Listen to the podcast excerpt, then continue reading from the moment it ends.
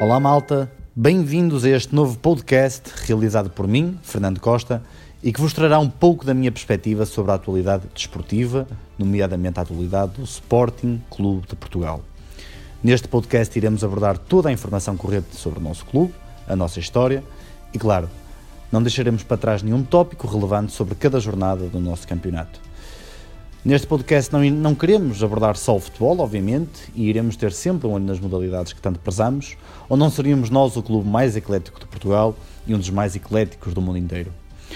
Este podcast, amigos, surge numa altura em que vemos o nosso clube a passar por uma fase mais fragmentada, digamos assim, com uma divisão de sportinguistas que, muito sinceramente, eu, pessoalmente, ainda não tinha testemunhado no nosso clube desde, desde que me conheço. Por isso acho ainda mais relevante a criação de um espaço como este, não só para mim, mas para todos os sportinguistas que querem expressar a sua voz e voltar, ou pelo menos tentar ajudar em recolocar o universo leonino num patamar mais abrangente, com mais diálogo e longe das críticas e dos devaneios das redes sociais. Iremos contar com convidados ao longo destes episódios, convidados esses, obviamente, ligados à estrutura do Sporting, seja no presente ou num passado próximo. Dito isto, uh, creio que podemos passar já para a parte que mais interessa. Vamos passar para o Sporting, futebolisticamente falado, uh, que vem de uma vitória contundente em Vila das Aves, a contar para, para a 29 jornada, este passado sábado.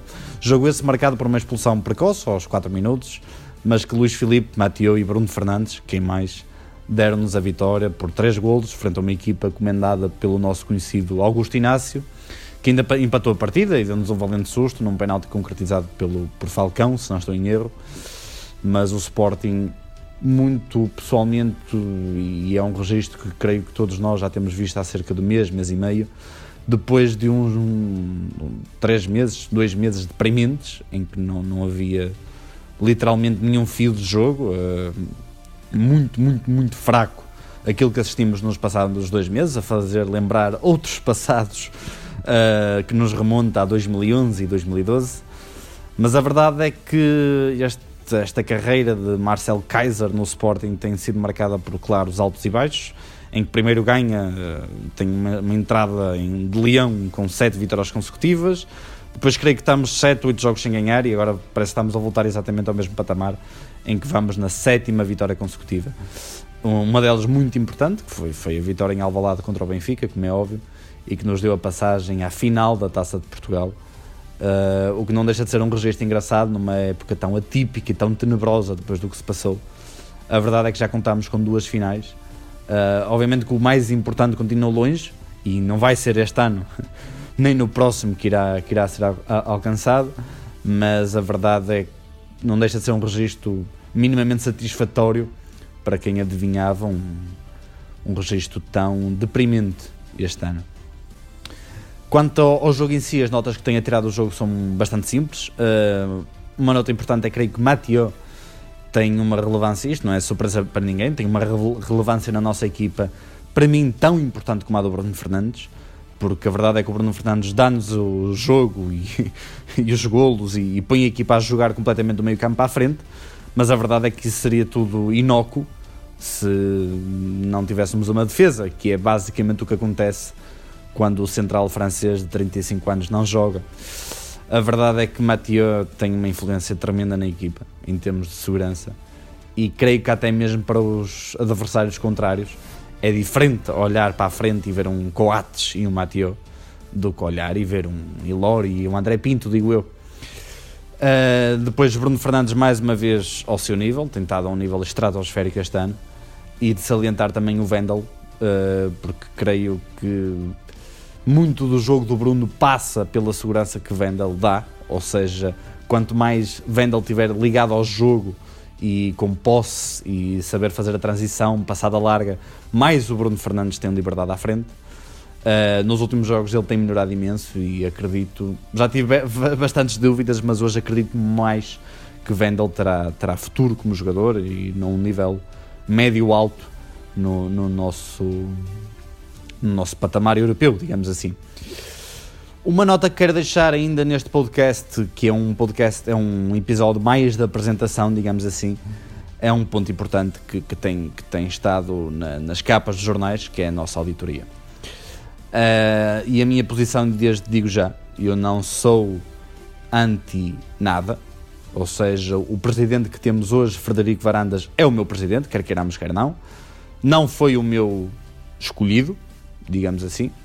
Uh, nem sei se sequer se estaria na, na, na, segunda posição, mas a verdade é que é ele. Acredito na, nas capacidades de Frederico Varandas e, mais do que tudo, acredito na vontade dele em ajudar o Sporting.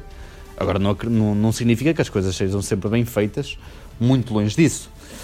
E algo que me tem assustado nos últimos dias é esta questão da auditoria. Uh, os últimos, nos, nesta última semana, tanto o Jornal A Bola como o Jornal Record publicaram notas da auditoria de gestão que foi realizada, ou seja, o Sporting contratou uh, uma empresa para realizar uma auditoria de gestão aos últimos 5 anos do, do, do, do Sporting Clube de Portugal. Obviamente estamos a falar do, do, dos mandatos de, de, de Bruno Carvalho. Auditoria de gestão essa que não foi publicada no jornal do Sporting, que não foi publicada no site do Sporting, ou seja, não foi enviada aos sócios, sequer, o que eu acho grave, precisamente porque uma coisa era ter sido privado e ainda estar uh, meramente na posse dos dirigentes do Sporting, outra coisa é não ser facultado a nós, adeptos e sócios, e depois andarmos a ver a conta-gotas uh, partes da auditoria nos jornais, o que me parece bastante grave. Ainda mais quando falamos, ah, creio que há uma clara tentativa ou há um claro foco que é uh, mostrar uh, os negócios possivelmente mais duvidosos efetuados nesta, nesta, nestes últimos cinco anos. Não são negócios, não falo só de contratação de jogadores, mas todos os casos que temos têm vindo a ser públicos, o caso do Batuque FC, de, de questões de scouting, contratações do Tanaka e do Acunha. Uh, e a minha posição desde já fica bem clara. Se o Bruno Carvalho roubou um euro que seja ao Sporting Clube Portugal, para mim deve ser penalizado ao máximo. Uh, era um presidente que não vale a pena agora estar aqui a entrar por, por, por, este caminho, mas era um presidente que creio que fez coisas boas e fez coisas más. Mas por mais que, que, que pudesse gostar ou não dele, a verdade é que a partir do momento em que há em que o Sporting é lesado do Bruno Carvalho, uh, para mim passa a ser exatamente igual aos outros, portanto não, não há qualquer tipo de diferença. O que tem que haver é uma análise justa, uma análise imparcial e mais do que tudo, o que me parece importante é fazer uma análise para realmente perceber o que é que, que, é que se passou nos últimos 5 anos, se realmente se passou alguma coisa. E não tanto uh, tentar uh, objetivamente denegrir ou uh, atingir os apoiantes de Bruno Carvalho ou esses últimos cinco anos, que é claramente o que se tem visto nos jornais, na, nas últimas notícias relativamente aos negócios do, do, do Acunha, a questão do scouting, etc. Ou seja, não gosto e acima de tudo creio que dá razão a quem não a tem. E se pegarmos nos tais brunistas, que ainda acredito que sejam tão sportingistas como nós, e, e espero eu que seja uma fase, Uh, isto dá razão, isto dá-lhes razão, porque o Sporting, o objetivo desta auditoria é perceber o que foi feito, o que não foi feito e melhorar desde então. E responsabilizar quem deve ser responsabilizado. E não uma tentativa clara de deitar na lama e de meter na capa dos jornais a informação que nem os Sportingistas têm, uh, em que os jornais depois trabalham essas informações a seu belo prazer, o que me parece bastante amador mesmo.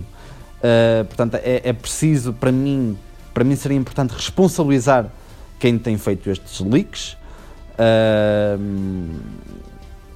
uh, e depois há uma clara informação que, que, que, que não, não, creio que não deixa ninguém, a ninguém indiferente, que é o dado que uh, um dos membros desta empresa que fez a auditoria, um dos gestores, digamos assim, era o antigo vogal da direção de, de, de Godinho Lopes, o que me parece pior que amador sinceramente, e numa altura em que andámos a falar tantos de primos e de tios e de, de irmãos escolhidos na política, creio que não seria muito difícil escolher alguém para realizar uma, uma auditoria a um clube, ou seja, precisaríamos de uma posição mais imparcial possível.